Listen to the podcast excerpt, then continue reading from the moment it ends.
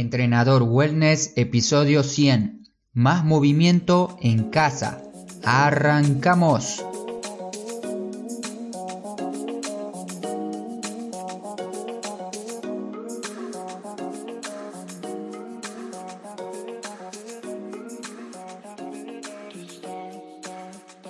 Muy buenos días para todos, bienvenidas y bienvenidos a Entrenador Wellness, un podcast donde vas a aprender realmente sobre entrenamiento, alimentación y lo fácil que es generar hábitos saludables para obtener la vida que te mereces. Este episodio lo voy a empezar un poco más filosófico, así que si deseas pasar la introducción, tienes que avanzar unos dos minutos más o menos y ahí va a arrancar el episodio de una por otra parte, las personas que siguen el podcast desde el inicio van a entender que estos 100 primeros episodios son verdaderamente importantes. Antes de empezar con el episodio de hoy, te quiero decir que uno de los hábitos que me ayudó y que me cambió la vida fue algo tan simple como empezar a agradecer más de lo que ya lo venía haciendo.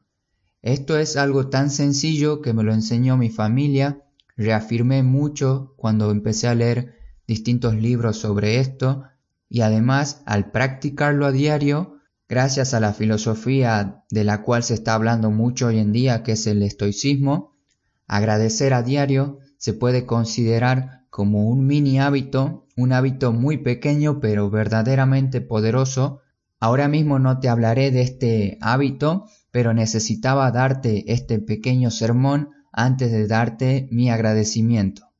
Te quiero dar las gracias a vos por haber escuchado cada uno de mis episodios o por lo menos los que de verdad te hayan interesado. También quiero agradecerte por comentar, por darle me gusta, por suscribirte y por todas esas cosas que hoy en día son pequeñas acciones, pero son muy importantes para las personas que trabajamos de manera online, que seguro no son pocas y además, no solo vengo a darte las gracias, también tienes disponible en el artículo de este episodio una guía que prometí hace un tiempo, la guía de patrones básicos de movimiento para poder entrenar en casa, que incluye una rutina que vengo haciendo yo mismo hace unos dos meses aquí mismo en mi casa.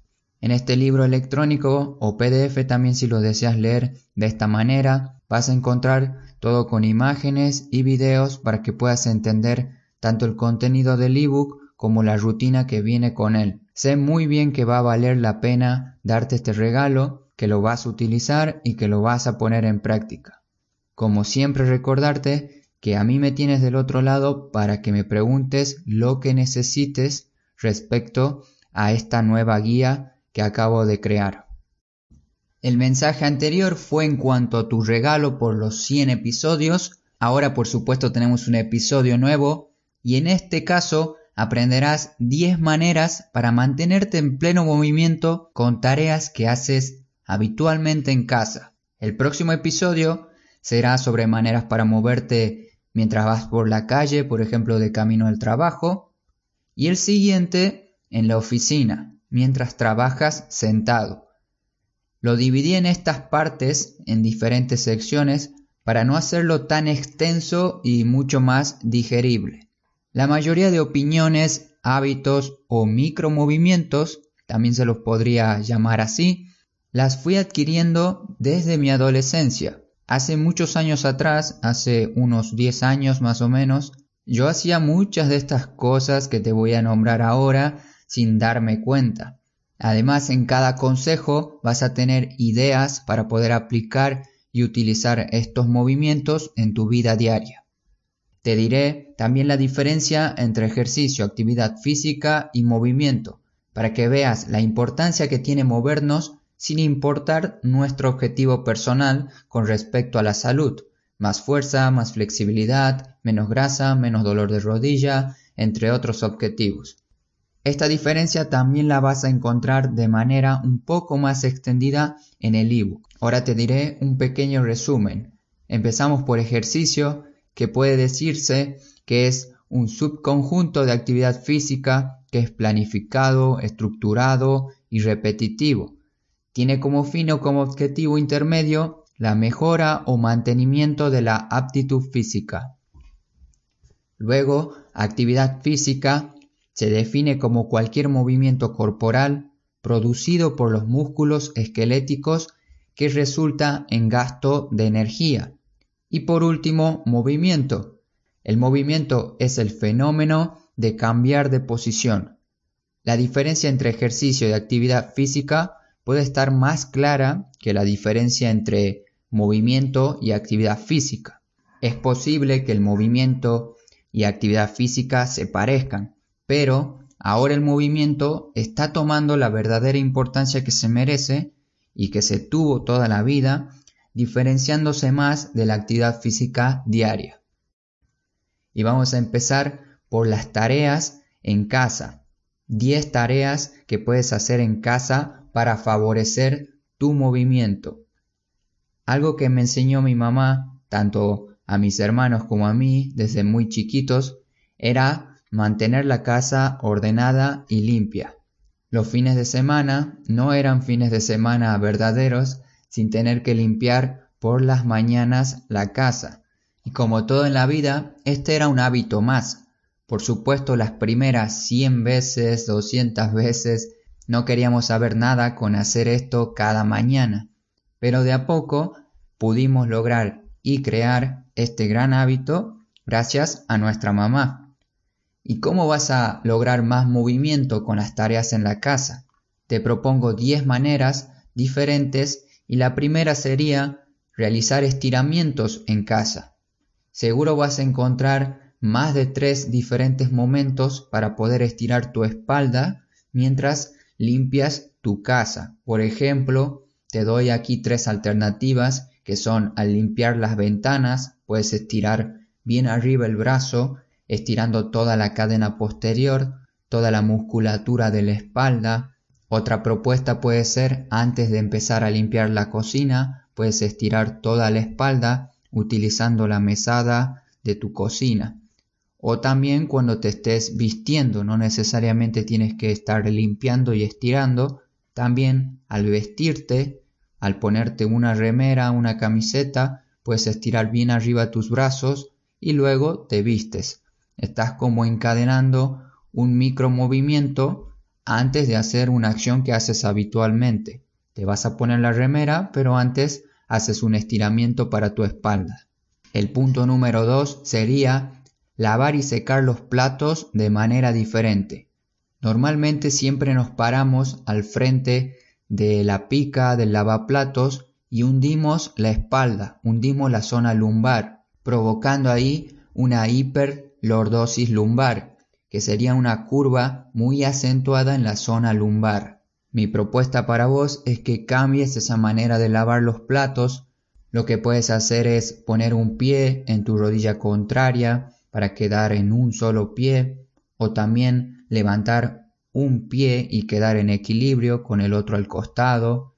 O la que te muestro en el artículo, vas a ver un mini video mío, es cada dos platos o cada cosa que estés lavando, cambiar de posición, estirar una pierna poniéndola en un banco o una mesa y luego al lavar otra cosa, otro elemento de la cocina, cambias nuevamente de posición. El tercer punto sería limpiar el piso y muebles en posiciones más naturales. Cuando estés por limpiar la casa con el típico aragán o escoba, no sé cómo le dirán en tu país, le sacas el palo y dejas solamente el trapo para limpiar el piso. Una vez con el trapo puedes ponerte o no guantes y utilizar los productos de limpieza que sueles usar. En este caso mi novia y yo hacemos nuestro propio producto de limpieza y no es nada más que vinagre con rodajas de naranjas, mandarinas y frutas de algunos cítricos que vamos comiendo van directo a este bote. También te voy a dejar una foto de esto para que veas a qué me refiero y cuál es mi limpiador. Ahora vamos al movimiento. Cuando vayas al piso, ponte por ejemplo en una posición de cuadrupedia en donde tu abdomen se vea involucrado. Cuadrupedia o también llamada la posición para gatear. Aquí tu abdomen va a estar activo y vos con una mano puedes estar limpiando el piso por ejemplo en esta posición. Esta es una alternativa. El cuarto punto es utiliza un bastón más largo para ayudar a tu espalda. Tener una escoba de palo corto puede ayudar a que estés encorvando tu espalda cada vez que limpies la casa. Por el contrario, una escoba con un palo un poco más largo puede ser beneficioso para personas mayores de 60 años, por ejemplo, que no tienen o no tuvieron una vida con mucho movimiento, pero necesiten estimular su cuerpo de la manera correcta. Por lo tanto, si ves que tu abuela o tu madre o algún familiar está limpiando la casa con una postura un poco encorvada, puedes recomendarle esto, utilizar un bastón más largo para que pueda ayudar a su espalda. El quinto punto es no te olvides de tus pies. La mayoría de consejos que vienes escuchando son para utilizar las manos, debido a que muy pocas personas limpian o limpiamos con los pies. En este podcast siempre estamos para crear cosas diferentes y no quedarnos con lo que hace la media. Por lo tanto, no solo con tus pies puedes ayudarte a limpiar pequeñas partes de la casa, como cuando se te cae un poco de agua o comida al piso, tiras el trapo al piso y lo limpias utilizando tu pie. También puedes utilizar los dedos de tus pies para levantar diferentes objetos, como por ejemplo los juguetes de tu hijo, hija, las medias, ropa interior o ropa en general. Entrenar tus dedos con este micromovimiento puede ser de gran ayuda. Más adelante, cuando tengas más experiencia, puedes probar levantar cosas más pesadas, utilizar también tu lado menos hábil o bien levantar bien arriba tu pierna para agarrar el objeto con tus manos. El punto número 6 es lavarte los dientes. Existen dos tipos de personas en este universo. Las que se encierran en el baño y se lavan los dientes mirándose fijamente al espejo y mi tía. Mi tía que agarraba su cepillo de dientes y mientras se lavaba caminaba por toda la casa. Tienes que intentar ser como mi tía. No sé por qué hacía esto, pero es un micromovimiento que aprendí de ella. Como consejo extra, el otro lado de tu cuerpo no es menos hábil por obligación. Estimula tu lado contrario para ayudar a mantener el cerebro en constante aprendizaje con este simple hábito de lavarse los dientes con tu mano menos hábil. Prueba a empezar a hacerlo por las mañanas, ya que solemos tener más tiempo y esta nueva habilidad te va a llevar un poquito de minutos extra. Tampoco es tanto tiempo, quizás te lleve uno, dos o tres minutos extra, según cuánto tiempo te laves tú también los dientes. El punto número 7 es equilibrio para ponerte las zapatillas, medias y ropa en general.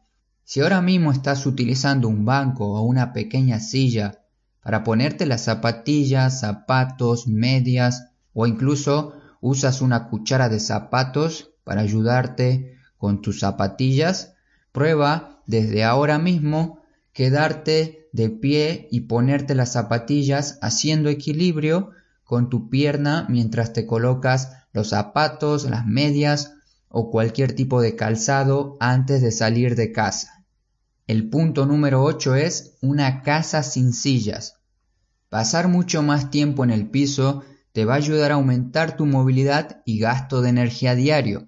Puedes estar más tiempo en el piso para ver tu serie de Netflix favorita, algún documental interesante sobre salud u otro tipo de acciones que ya nombré varias veces en este podcast, como leer más en el piso, tomar un café, hablar con tu pareja, ordenar la ropa, ordenar tus libros, ten 10 minutos de, de ocio sin hacer absolutamente nada de nada en el piso, hacer un rompecabezas, o un juego de mesa trasladado al piso.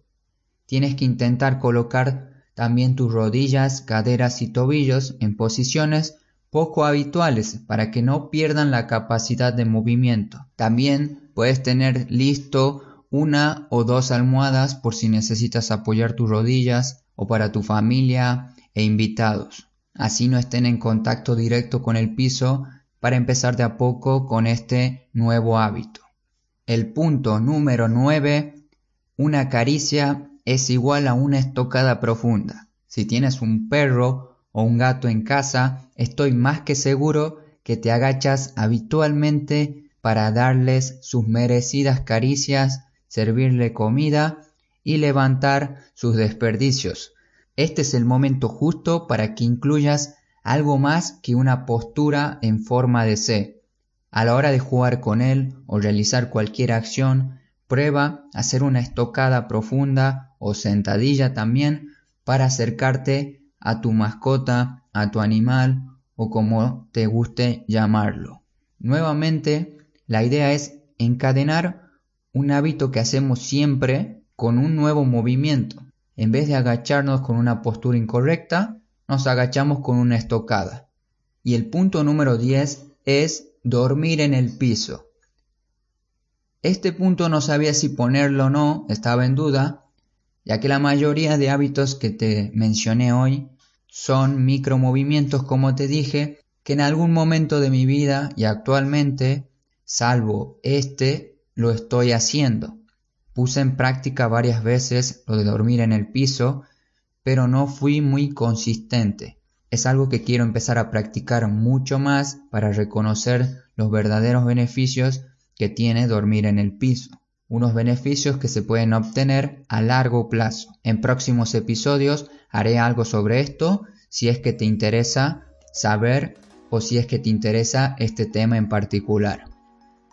Como conclusión y despedida para finalizar este episodio número 100 tienes disponible en mi web un ebook que creé para que puedas entrenar en casa utilizando los patrones básicos de movimiento que vimos en episodios anteriores.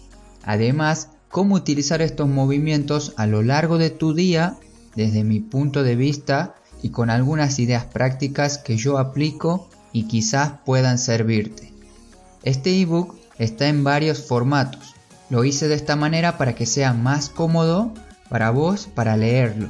Al final del episodio número 100 vas a encontrar dos botones, uno para descargar este documento en versión PDF y otro para descargarlo en la versión móvil que sería para leerlo en un Kindle o dispositivo similar.